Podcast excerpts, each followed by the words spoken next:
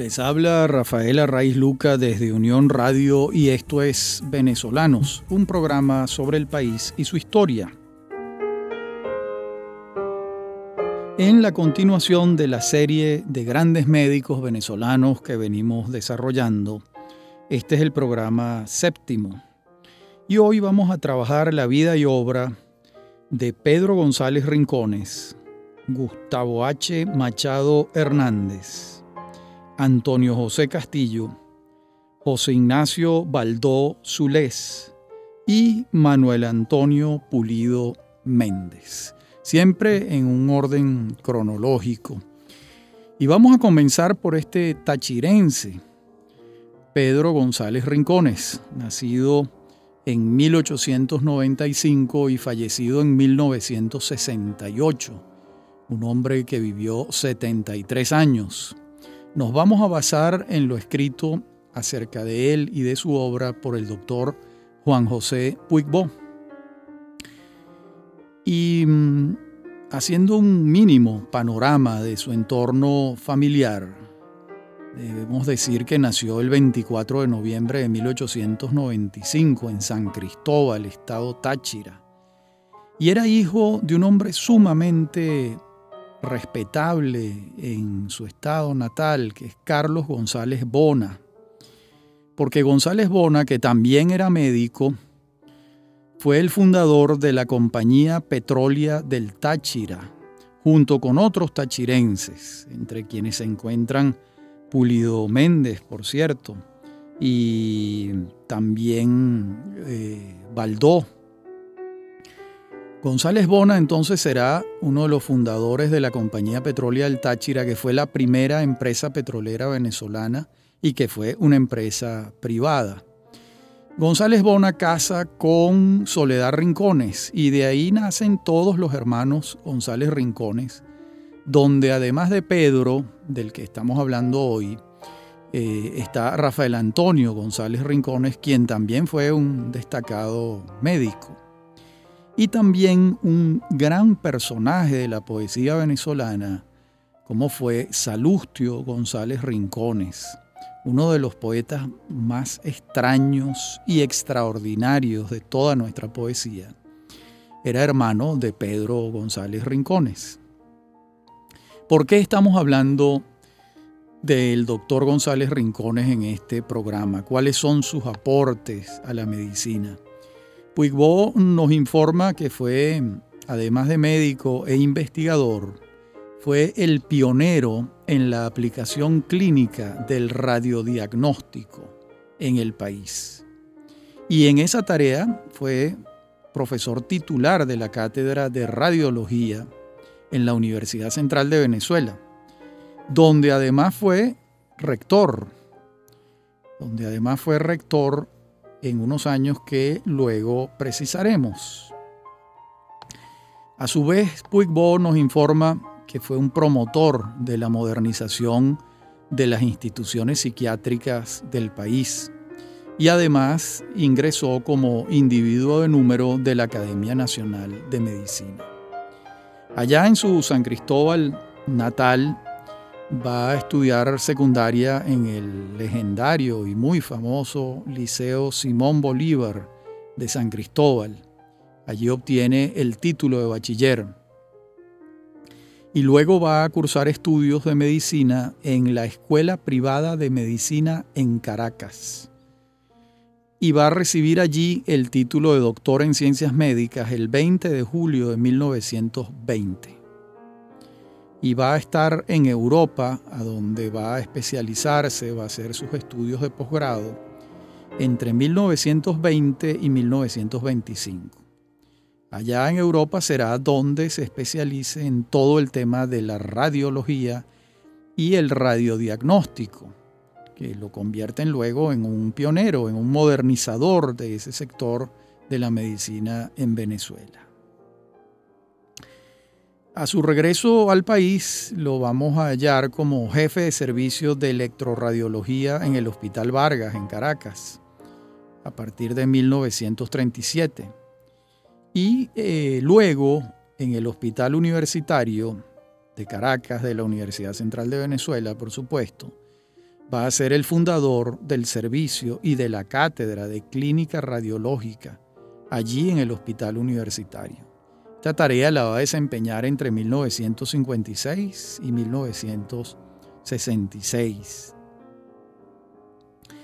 Y bueno, mm, eh, esa vasta labor cumplida en el campo de la investigación radiológica lo lleva a que en el campo de las aplicaciones clínicas del método radiológico, así como el despistaje de las afecciones pulmonares, aplicando el método de Abreu.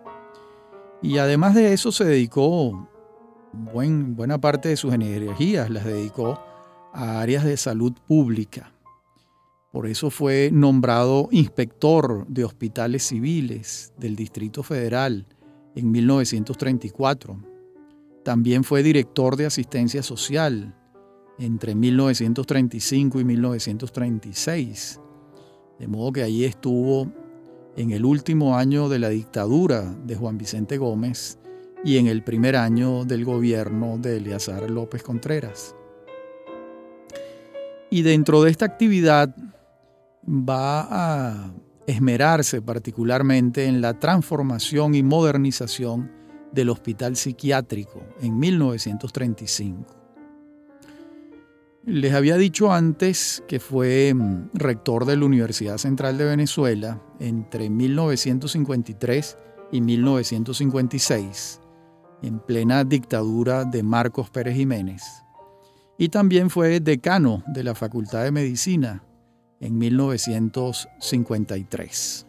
Bueno, también el doctor González Rincones va a merecer la distinción de ser miembro honorario de la Sociedad Venezolana de Psiquiatría, sin haber sido propiamente un psiquiatra, pero sí haberse interesado porque se modernizaran el hospital psiquiátrico y porque la disciplina de la psiquiatría tuviese un rango eh, menos precario en Venezuela. A su vez también va a ser el fundador y el primer presidente de la Sociedad de Radiología Venezolana. Esto es obvio que era una tarea que iba a desempeñar siendo él el pionero de la radiología. Y en el ámbito propiamente de la Academia Nacional de Medicina, vamos a ver que se incorpora como individuo de número en febrero de 1932 y va a ser presidente de la Academia en el bienio 1948-1950. Publicó muchos trabajos, eh, todos ceñidos al campo de la radiología y de la radioterapia, donde, según el doctor Puibó, dejó una profunda huella como pionero de esta especialidad en Venezuela. De modo que con todos los honores señalamos sus aportes en el campo de la radiología, que, es un campo, por supuesto, de la mayor importancia para la medicina. Y no entramos a discernir si haber sido eh, rector durante la dictadura de, de, Pérez Jiménez o haber comenzado a trabajar durante la dictadura del general Gómez, por supuesto, no son eh, hechos que lo distingan, pero perfectamente dentro de las luces y sombras de todo personaje, todo personaje, eh, estamos señalando sus aportes, que no fueron menores y que no desmerecen en nada eh, esas actuaciones, lo que logró y lo que aportó en otros ámbitos. Vamos a ver ahora a un pediatra un pediatra que nació en 1897. Me estoy refiriendo a Gustavo Enrique Machado Hernández, que forma parte de una dinastía de médicos que terminó con su hijo. Eh, su, su, padre, Alfredo Machado Núñez, lo trabajamos en uno de estos programas, fue un distinguidísimo médico guayanés que pasó buena parte de su vida trabajando en Caracas. Su hijo, Gustavo, ya nació en Caracas en 1897 y el hijo de Gustavo Machado Hernández, Gustavo Enrique Machado Rivero, también caraqueño, es el tercero de la, de la dinastía de los Machado médicos. Estos Machado, por supuesto, había otras, otras ramas de la familia, han sido ingenieros muy destacados y gerentes también muy destacados. Me voy a basar para hablar del doctor Machado Hernández en lo dicho por Leopoldo Briceño Calcaño, individuo de número de la Academia Nacional de Medicina. Y mm, pues eh, sabemos que el joven Machado Hernández se gradúa de bachiller en Caracas, entonces se obtenían títulos de bachiller con, con designaciones. El caso de él era bachiller en filosofía y letras. Y muy pronto empieza a, empieza a estudiar en la Universidad Central de Venezuela medicina y allí va a egresar como doctor en ciencias médicas en el año de 1920. Va a ser preparador mientras está estudiando de la cátedra de anatomía normal allá en la Universidad Central de Venezuela y de las cátedras de bacteriología y parasitología ya en la Sanidad Nacional, no en la Universidad Central de Venezuela. En la próxima parte del programa continuamos con los hechos centrales de la vida de Gustavo Machado Hernández. Ya regresamos.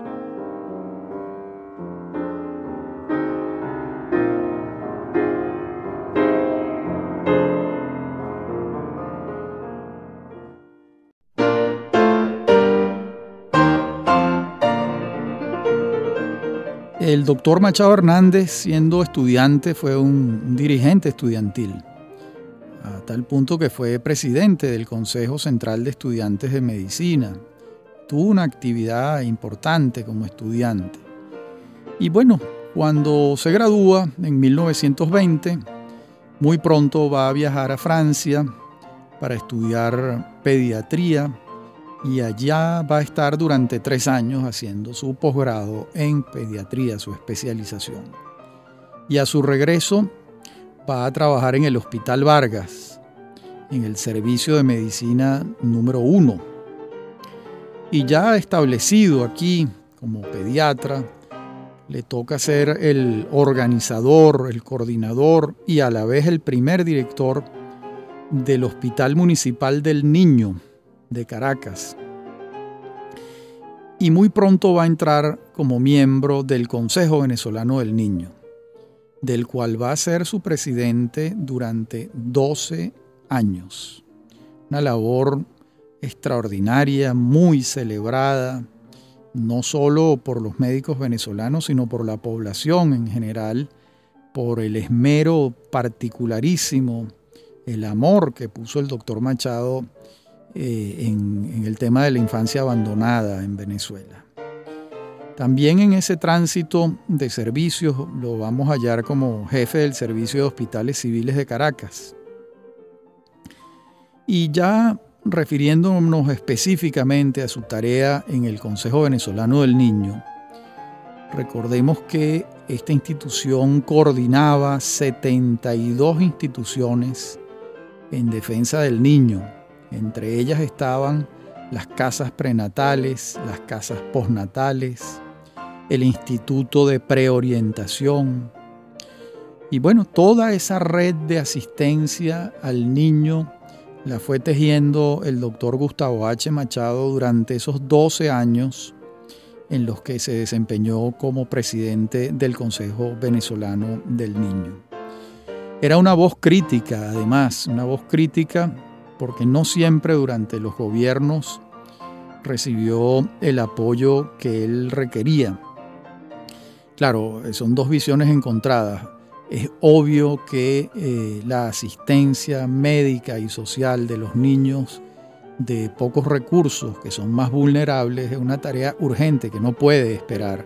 Y quien preside un Consejo Venezolano del Niño siempre estará solicitando recursos de los organismos pertinentes para llevar adelante sus tareas. Y los organismos pertinentes administran un presupuesto que nunca es suficiente, de, modo que allí ha debido haber un, un tira y encoge, una situación tensa entre lo que él reclamaba y los gobiernos eh, en los que mm, trabajó como presidente del Consejo Venezolano del Niño.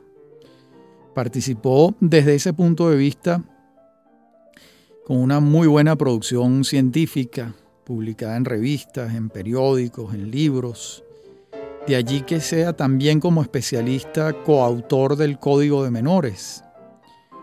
También hay trabajos suyos importantes acerca de la tuberculosis en el niño, acerca de las urgencias pediátricas y acerca de la política, la orientación general de la asistencia infantil en Venezuela, que es, digamos, eh, la, obra fuerte del doctor Machado.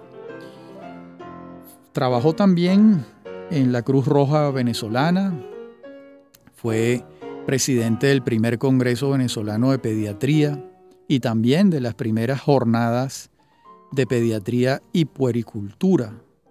Y por supuesto fue fundador y miembro honorario de la Sociedad Venezolana de Pediatría y Puericultura y a la vez fue presidente de esta sociedad, como era natural.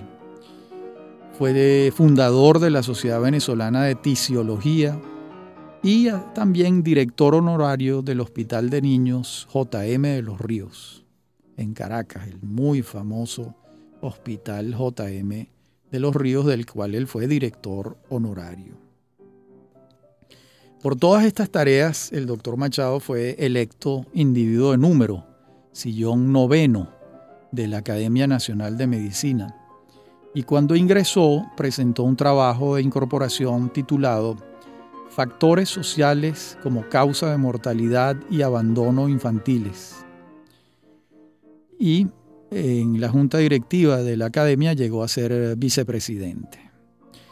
Este trabajo sobre los factores sociales como causa de mortalidad y abandono infantiles, pues eh, eh, recoge mucha la experiencia del doctor Machado mm, desde un lugar epicéntrico para entender el tema de la infancia en situación vulnerable en Venezuela, como fue el Consejo Venezolano del Niño.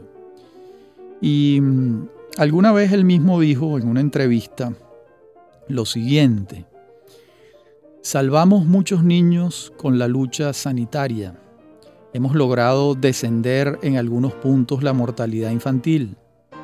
Pero esos niños salvados de las enfermedades los abandonamos luego a peores peligros que los de las enfermedades, a peligros sobre su contextura moral, peligros que causan males para toda la vida. Obviamente era un pediatra que estaba también angustiado por el paso del niño a la adolescencia, a la juventud y a la adultez, donde podían ocurrir pues diversos hechos que eh, desviaran el camino recto, digamos así, de un ciudadano de bien, que es lo que siempre queremos eh, formar. Machado Hernández va a morir en Caracas en 1967 de afecciones cardiovasculares. De modo que fue un hombre que vivió 70 años, no demasiados, tampoco fueron pocos. Y hay, hay algo que es importante señalar, aunque es colateral a lo médico, y es que fue un gran gastrónomo. Incluso publicó un libro con sus recetas que se titula Dime lo que comes y te diré quién eres. Eh, es un, libro de recetas de él, que fue un gran cocinero. Él tenía dos aficiones particulares. La cocina, a la que se dedicaba con grandes virtudes, grandes, grandes virtudes. Eh, esto alguna vez me lo refirió muy claramente el doctor Isaac Pardo, de quien él fue muy amigo. Y a lo otro que se dedicaba con, también con mucho interés para Mm, airear la mente y para salir de sus eh, preocupaciones pediátricas era a la carpintería. Todo esto lo sé de primera mano porque a pesar de que en el año 67 yo tenía 8 años, el doctor Machado era vecino nuestro en el paraíso y además mis padres lo admiraban tanto, Rafael Clemente y Anita, mis padres, lo admiraban tantísimo que él fue mi padrino de bautismo. De modo que lamentablemente tuve un padrino por muy pocos años, porque yo tenía ocho años cuando él murió, pero siempre he conservado un culto a su memoria y a su bonomía y a ese entrañable y conmovedor trabajo por los niños de Venezuela desde una perspectiva totalmente humanitaria, totalmente humanitaria y desde el lugar mm, desde donde se construyen las grandes obras, que es el amor. Desde allí trabajó el doctor Machado. Hasta aquí eh, estos datos sobre su biografía que, bueno, me emocionan eh, particularmente.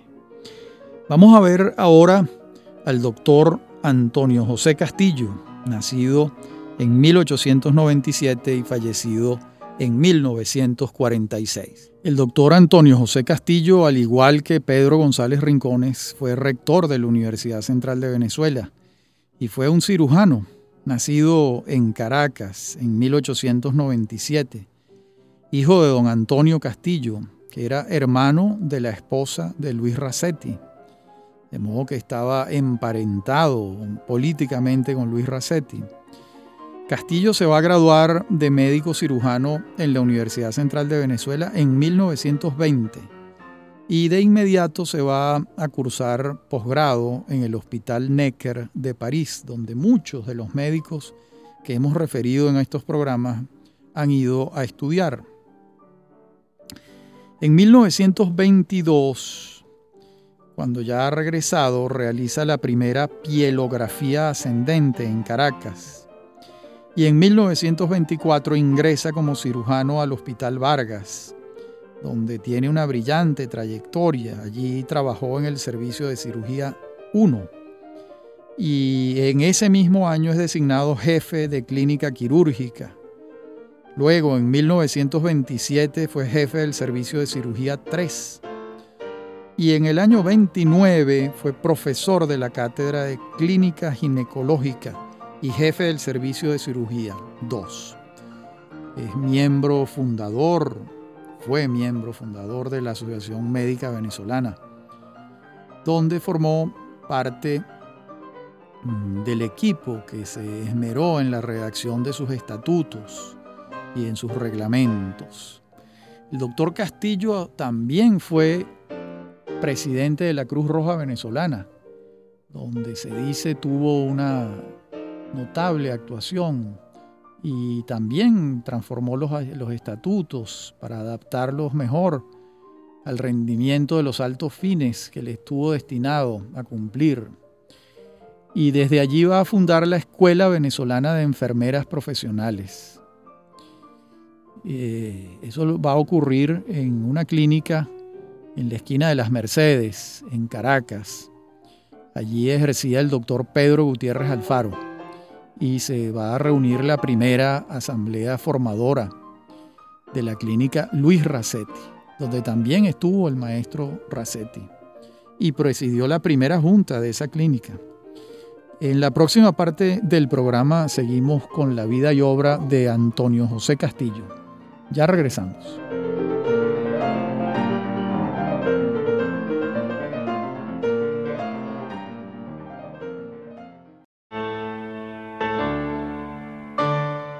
Refería en la parte anterior del programa que Castillo formó parte de esa asamblea que va a formar la clínica Luis Racetti, donde va a asistir el propio Racetti personalmente y va a formar parte de su junta directiva. Castillo va a ser electo en 1936 individuo de número de la Academia Nacional de Medicina y se incorpora al año siguiente con un trabajo titulado Gastropiloterectomía en el tratamiento de las úlceras duodenales. Ejerció también en la Policlínica Caracas y fue rector de la Universidad Central de Venezuela entre 1937 y 1941. Él sucede en el rectorado a Francisco Antonio Rizquez Y el rector Castillo va a ser muy importante eh, también porque fue reelecto para el periodo 41-44. Lo que quiero decir es que el rector Castillo va a ser muy importante en la escogencia del sitio para la construcción de la ciudad universitaria. Eso no estaba completamente claro dónde, dónde se iba a construir. Y él remó eh, junto con otros para que el gobierno expropiara la hacienda Ibarra y se construyera la ciudad universitaria allí. Ese lugar que como todos sabemos es patrimonio mundial de la humanidad en razón de la extraordinaria calidad arquitectónica de Carlos Raúl Villanueva, que fue su, su arquitecto y su, su diseñador en todos los aspectos, desde las concepciones iniciales hasta los más nimios detalles los diseñó eh, Villanueva.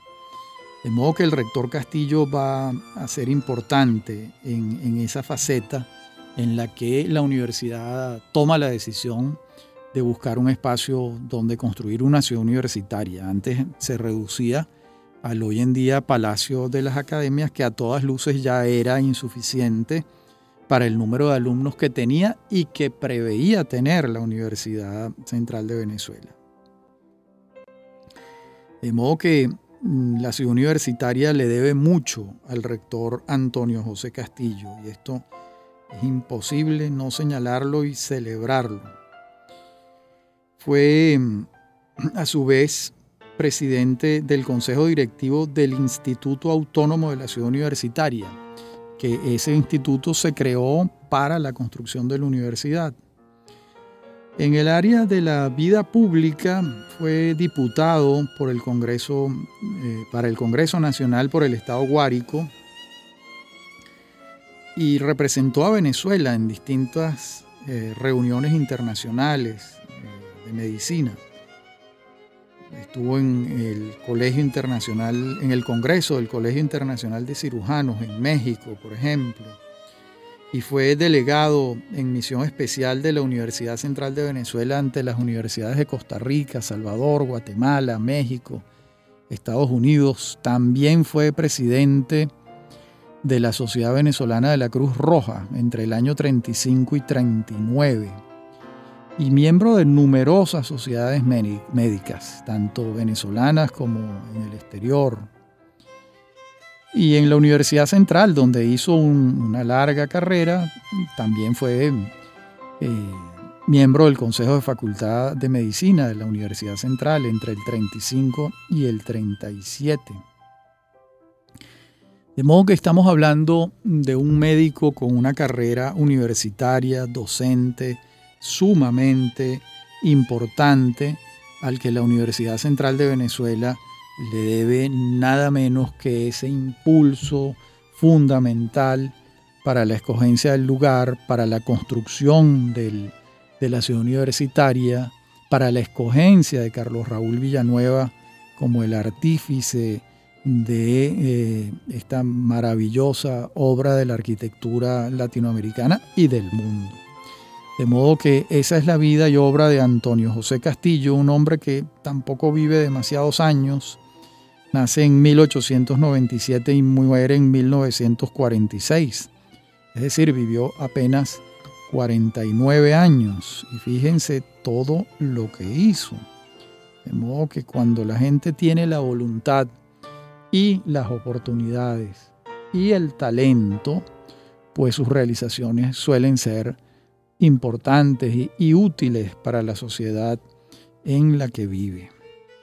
Ese fue entonces Antonio José Castillo. Vamos a referirnos ahora a José Ignacio Baldó Zulés, otro tachirense, al igual que Pedro González Rincones, de familias muy vinculadas allá en San Cristóbal. El doctor Baldó Zulés vive 74 años, entre 1898 y 1900 72 y se gradúa en 1920 y viaja a Europa a completar su formación. Y allá padece de una afección respiratoria y tiene que internarse en el Wald Sanatorium Platz de Davos, en Suiza. Y bueno, recibe el tratamiento para, para esa afección respiratoria que el joven está padeciendo.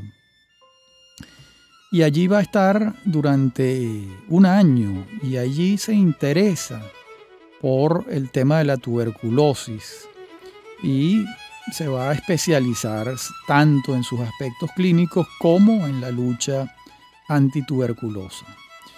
Y cuando regresa a Venezuela en 1927, quizás, quizás eh, inspirado en la propia afección pulmonar que él tuvo, se va a consagrar a la lucha antituberculosa en Venezuela. Y mm, va a hacerse a lo largo de su vida un personaje importante para la salud pública. Eh, quienes lo conocieron señalaron siempre sus grandes condiciones humanas y además se va a ir convirtiendo en un científico de la mayor importancia también. Va a publicar sus primeros trabajos, sus primeros estudios sobre los índices tuberculínicos y sobre la bacterología de la tuberculosis eh, a partir de 1933. Y va a crear en esos años el laboratorio de vacunación BCG en el Ministerio de Sanidad y Asistencia Social. Y allí va a preparar a los especialistas en el trabajo continuo de la lucha antituberculosa y va a ser uno de los artífices de esta campaña durante muchos años y va a crear desde allí una cantidad de redes en el interior del país, va a desarrollar cursos de salud pública, etc. Y eh, esas redes van a organizarse en redes terciarias de medicaturas, redes cuaternarias, que eso incluye a los dispensarios rurales, sin médico, por cierto pero se esmera mucho como sanitarista el doctor Baldózules en tejer todas estas redes nacionales. A su vez, él va a estudiar otras enfermedades pulmonares y va a crear el primer curso de posgrado sobre anatomía patológica y otros cursos que siguieron después. De allí que eh, el doctor Briseño Calcaño señale que él es el creador de los cursos de posgrado en Venezuela, en la Universidad Central de Venezuela. De modo que, bueno, este es un, punto de la mayor, del mayor interés. Siempre desde esta perspectiva de la salud pública. Y tuvo que enfrentar desde el punto de vista de la salud pública el aumento de la morbilidad por las enfermedades cardiovasculares, por el cáncer, por la malnutrición y se preocupó particularmente por la tuberculosis infantil y la, la, relacionó con el problema de la tuberculosis bovina y la calidad de la leche que consumen los niños. Desde allí va a institucionalizar la llamada medicina simplificada. Esto lo que quiere decir es que se va a esmerar en la formación de médicos rurales. Antes les referí que habían eh, dispensarios sin médico, pero había gente que tenía los conocimientos mínimos en los lugares más apartados del país, donde no era posible tener un médico en aquellos tiempos. Y me imagino que hoy en día, pues, tampoco. Y fue profesor por concurso de la Cátedra de Tisiología de la Universidad Central de Venezuela. En 1937 comenzó y durante 28 años, hasta el momento de su jubilación, fue el titular de la Cátedra de Tisiología. De modo que sus alumnos lo llegaron a considerar un maestro en la sala, en el dispensario, en el sanatorio, en el aula, y estuvo al frente del sanatorio antituberculoso, el algodonal, Después este sanatorio va a denominarse Simón Bolívar y él va a estar allí desde 1940 hasta finales de su vida en 1972. Una labor extraordinaria. en la lucha contra la tuberculosis. Va a ser fundador de la Sociedad Venezolana de Tisiología, además. Y por supuesto, mm, miembro de la Academia Nacional de Medicina, con el trabajo Tuberculosis Infantil en Caracas. Fue fundador de la Asociación Cultural Humboldt. Y el Ministerio de Sanidad, en honor a sus aportes, a su vida, a sus creaciones, creó la Medalla de Salud José Ignacio Baldó. Y, y hay un hospital en Caracas que lleva su nombre. Un médico de grandes realizaciones, no solo en la lucha antituberculosa, sino como profesor durante casi 30 años en la Universidad Central de Venezuela. Ya regresamos, vamos a la última parte del programa.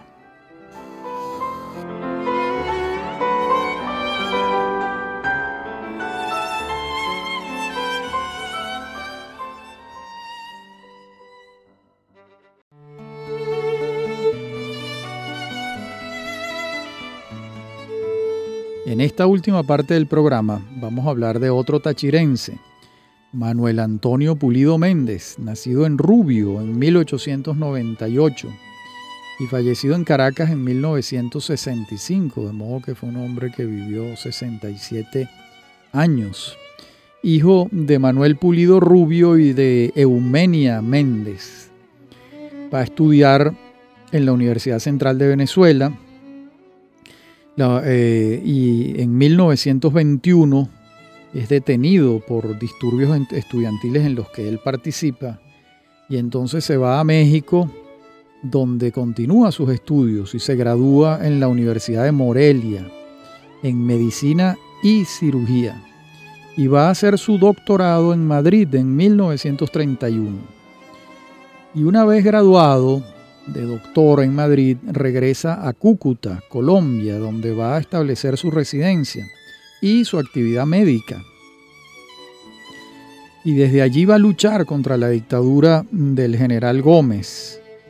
Y cuando muere el general Gómez, eh, Pulido Méndez regresa a Venezuela, revalida su título y comienza su vida eh, venezolana propiamente profesional, ¿verdad?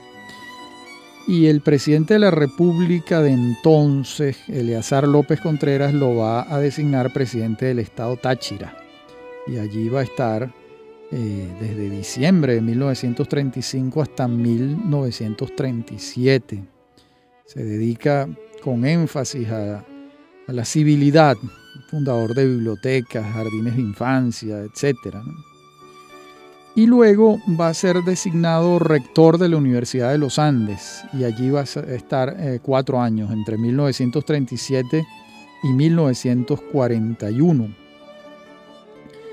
donde va a tener una actuación importante en la Universidad de los Andes, no solo en la Facultad de Medicina, sino en la universidad en general, creando una cantidad de, de instituciones de la ULA, que muchas de ellas pues continúan, continúan y fueron creadas por Pulido Méndez en ese periodo del 37 y al 41. Y después lo vamos a hallar a este médico prestado a la vida pública como embajador en Uruguay, luego embajador en Perú, luego va a ser embajador en Río de Janeiro, Todavía no se había creado Brasilia y la capital de Brasil era Río de Janeiro. Luego va a ser embajador en México, en la Santa Sede. Y en 1952, cuando el fraude electoral que comete Marcos Pérez Jiménez eh, renuncia a la embajada en la Santa Sede y se separa eh, del servicio diplomático. Y cuando, cuando se instaura la democracia a partir del 23 de enero de 1958, eh, va a ser designado embajador en Francia. Y allá va a estar hasta 1965, cuando muere repentinamente en Boston. El doctor Pulido Méndez eh, ciertamente... Mm, buena parte de su obra de hombre público, de embajador, de rector, eh, estuvo inspirada por su formación médica, pero sus aportes médicos en el área de la investigación, digamos que son menores, en el área de la docencia sí son eh, significativos los años en que estuvo en el rectorado en la Universidad de los Andes. Y desde los cargos diplomáticos que tuvo, que fueron muchos, desempeñó eh, siempre sus tareas a favor de eh, los estudios médicos de los venezolanos. Fue distinguido con distintas condecoraciones como la Orden del Libertador, Sol del Perú, y fue miembro correspondiente de las Academias de Medicina de Perú y de la Historia en, el Perú también. Él fue embajador allá y tuvo una, una participación significativa. A su vez, hay que señalar que fue un escritor mm, cuyos títulos podemos mencionar algunos, como Genios y Místicos, El hombre desnudo, un trabajo de orden propiamente médico, un libro que se titula Apuntaciones endocrinológicas, también otro que se llama La hora de la emancipación, que es un trabajo de orden político, otro que se titula El espíritu y el poder, que también es un trabajo de orden político. Pulido Méndez de alguna manera eh, representa, simboliza algo que ha sido muy común en Venezuela y es que los médicos han tenido vida política, mucha participación política. Bueno, de hecho, varios médicos han sido presidentes de la República.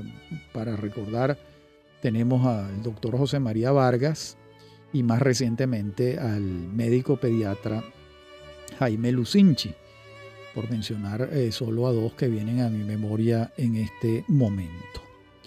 Bien, estos han sido los cinco médicos venezolanos de hoy. Pedro González Rincones, Gustavo H. Machado, Antonio José Castillo, José Ignacio Baldó Zulés y Manuel Antonio Pulido Méndez. Y sin habernoslo propuesto, de los cinco que hemos trabajado, tres son tachirenses y contemporáneos y muy conocidos entre ellos y sus familias muy vinculadas entre ellas allá en San Cristóbal y en Rubio. Los otros dos, el doctor Machado, caraqueño, aunque su padre ya era, era, era guayanés, y Antonio José Castillo, caraqueño también. Bueno, ha sido como siempre un gusto hablar para ustedes. Soy Rafael Arraiz Luca y esto es Venezolanos, un programa sobre el país y su historia. Me acompañan en la producción Inmaculada Sebastiano y Fernando Camacho. Y en la dirección técnica Fernando Camacho. A mí me consiguen en mi correo electrónico rafaelarraiz.hotmail.com y por Twitter arroba Hasta nuestro próximo encuentro en el que continuaremos con esta serie de grandes médicos venezolanos.